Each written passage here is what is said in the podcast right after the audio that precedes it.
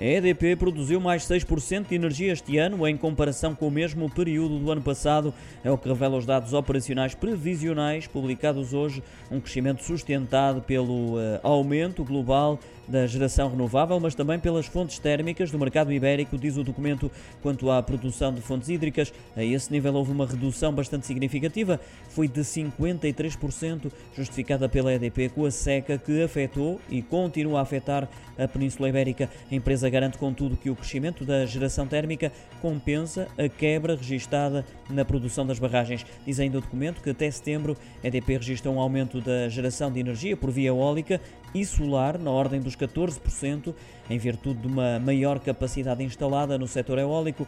O destaque vai todavia para o solar, que obteve o dobro dos números do ano passado, uma vez que o crescimento ultrapassou os 100%.